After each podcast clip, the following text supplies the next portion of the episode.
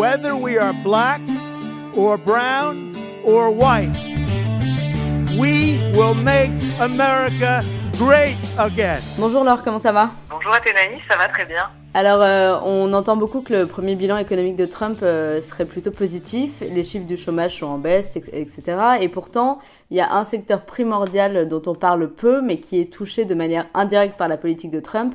C'est l'agriculture. Et vous, vous êtes rendu dans une ferme justement en Pennsylvanie, et vous avez discuté avec son propriétaire.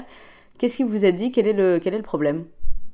Oui, en fait, euh, j'ai voulu explorer la question des de, l'impact de la politique commerciale de Trump qui a lancé une véritable épreuve de force avec euh, des tas de voisins comme le Canada, le Mexique et bien sûr la Chine, et mesurer si euh, cette guerre des, des, tarifs, des taxes douanières, avait un impact euh, sur l'humeur de certains de ses électeurs, des gens qui avaient voté pour lui, et notamment dans les États comme la Pennsylvanie, et si en fait cette guerre commerciale allait les affecter et euh, est-ce qu'ils allaient se détourner de lui? Et en fait, euh, je suis donc allée dans une ferme à Bangor, euh, une grosse ferme, une des, des six qui a survécu dans cette région, qui a été où l'agriculture se réduit comme peau de chagrin.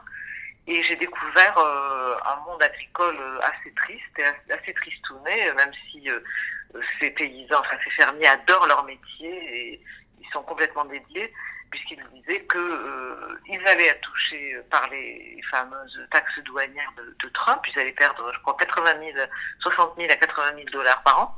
Mais euh, ils, avaient, ils étaient aussi touchés par une crise beaucoup plus profonde qui était due à l'effondrement des prix agricoles et notamment des prix laitiers. Euh, euh ils en tiennent en fait responsables beaucoup plus le président Obama et sa femme qui avait banni le lait des écoles américaines que le président Trump. Oui, donc c'est ça en fait, parce que cet agriculteur, quand on l'écoute, on comprend qu'il est effectivement touché économiquement par euh, indirectement par Trump, mais qu'il a voté pour lui en 2016 et qui va probablement le soutenir à nouveau euh, lors des midterms et peut-être même euh, en 2020. Comment on explique ça qu'il reste fidèle finalement à Trump? Oui, ben c'est justement c'est ça qui était ma grande surprise, c'est que finalement de, voir des fermiers qui, qui allaient pâtir de ces de ces taxes, mais qui, quand on leur pose la question, vous disent euh, non, le grand responsable de nos problèmes, c'est le président Obama. Et donc là, il y a un, on, sent qu'il y a un clash culturel euh, important et qu'au fond, même si sur le plan économique, à court terme, ils, ils, vont souffrir, ils ont le sentiment que Trump euh, défend une bonne cause, qui est la, cause de, la défense des intérêts de l'Amérique face à la Chine. Et curieusement, ces fermiers arrivent à avoir une espèce de vision de long terme et lui savoir gré de mener cette bataille et, de ne pas fléchir face aux Chinois. Ce que j'ai trouvé vraiment assez surprenant. Mais je pense qu'il y a aussi tout le contexte d'amertume qui dure depuis des années. Et donc, je vous disais sur les prix laitiers euh, et sur cette affaire du discrédit en fait qui a été jeté par la lutte contre l'obésité de Michelle Obama, discrédit qui a été jeté sur le lait par la politique. Sur le lait entier, ouais, je crois. Oui, c'est ça. Et donc, euh, ils sont euh, également euh, très sceptiques sur d'autres points du, du, du, plan des démocrates, comme le plan santé, puisqu'ils estiment qu'Obamacare a été une catastrophe. Ils sont extrêmement attachés à leurs guns, à, leur, à leurs armes à feu, donc, qu'ils collectionnent. Ils en ont parlé longuement pendant cette, cette visite. Euh, donc il y a tout ce contexte euh, culturel qui les rapproche beaucoup plus euh, de quelqu'un comme Trump et donc il n'exclut absolument pas de voter pour lui. Merci beaucoup Laure et on se retrouve demain pour, bah, pour le dernier numéro je crois de cette série. Exactement, ça sera à la fin et c'est vrai que si je peux dire encore un mot, Bien sûr.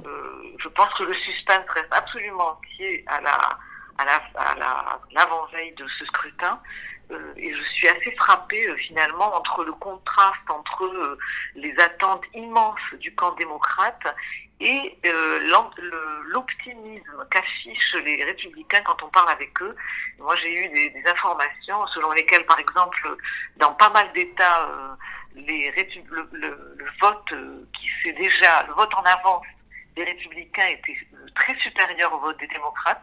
Et je pense qu'on pourrait avoir des surprises, en tout cas euh, sans doute un vote assez serré bon, le, suspense reste, à mon avis, très très grand. Bon, on verra ça. les résultats seront dans la nuit de mardi à mercredi en France, je crois. Merci beaucoup. Exactement. Merci Laure. À demain. Au revoir, au revoir Athénaïs.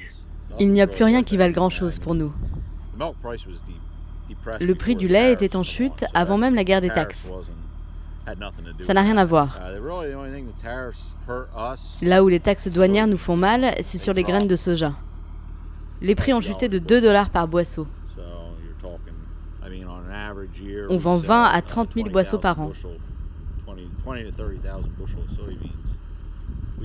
On s'en sert aussi pour nourrir les animaux. Donc on parle d'une perte de 40 à 50 000 dollars par an juste sur ça. En plus, on perd 15 000 dollars par mois sur le lait. Mais bon, ça, ça n'a rien à voir avec les taxes. Ça dure depuis 2016 et ça n'a rien à voir avec Trump. Il y a des gens qui disent que cette guerre douanière est nécessaire, qu'il fallait remettre les choses à plat. Le problème, c'est qu'à chaque fois qu'ils essayent de faire quelque chose, ils finissent par faire du mal aux fermiers. Et on n'a vraiment pas besoin de ça. Les coûts continuent de grimper, l'essence, et rien ne baisse. On dit toujours que les fermiers payent dans les deux sens, pour avoir des produits à vendre et pour acheter d'autres produits de base. Il faut que quelque chose change rapidement, parce que sinon, les fermiers qui font du lait vont mettre la clé sous la porte. Nous-mêmes, on se demande si on ne va pas vendre nos vaches laitières. Ces quatre ou cinq dernières années, il y avait des périodes, souvent l'été, de quelques mois où le prix baissait.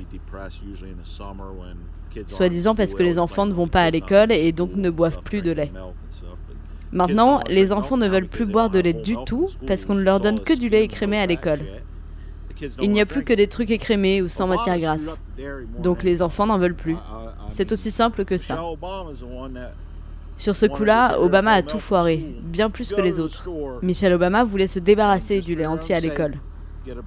Allez-vous dans un magasin, faites le test, prenez une bouteille de lait entier et une autre de lait écrémé, et dites-moi la différence. Les enfants n'en veulent pas. On perd toute une génération de buveurs de lait. Ils préféreront boire du jus de fruits ou n'importe quoi d'autre. Même moi, je ne pourrais pas boire ça.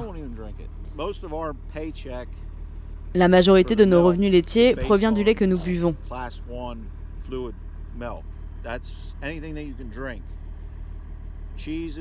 Le beurre, les yaourts, tout le reste, c'est beaucoup moins. Le problème des taxes douanières est totalement différent. Ça touche le soja, le maïs, mais pas autant.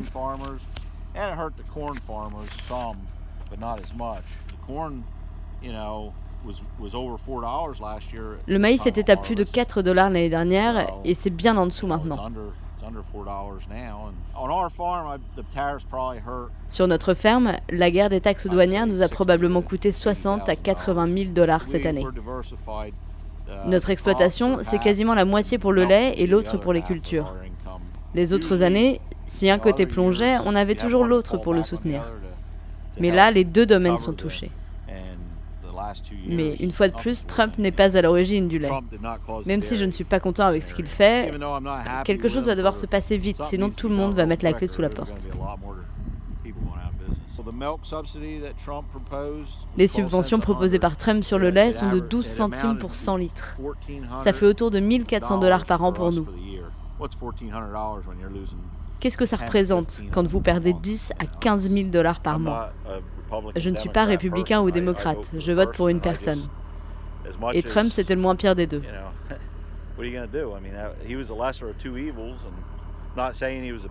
Je ne dis pas que c'était le meilleur candidat, mais il faut reconnaître qu'il essaye. Le seul problème, c'est que ça fait du mal aux fermiers. Trump, on lui laisse rien passer. D'autres présidents ont fait des bêtises. Regardez Bill Clinton.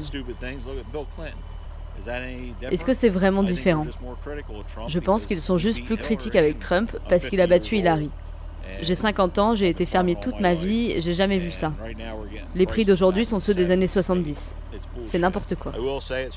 Trump nuit aussi aux fermiers, j'ai pas peur de le dire. Mais est-ce qu'il est meilleur pour le reste du pays? On verra avec le temps. Vous savez, il y a deux choses dans ce pays que vous ne pouvez pas vous permettre de faire souffrir et espérer tout de même que le pays survive. C'est l'armée et les fermiers. Vous avez besoin d'être en sécurité et de manger. On peut se passer des voitures, de beaucoup de manufactures. Mais pas de l'armée et des fermiers. Retrouvez tous les podcasts du Figaro sur les plateformes de streaming, Deezer, Spotify, iTunes et la suite de cette série dès demain sur lefigaro.fr.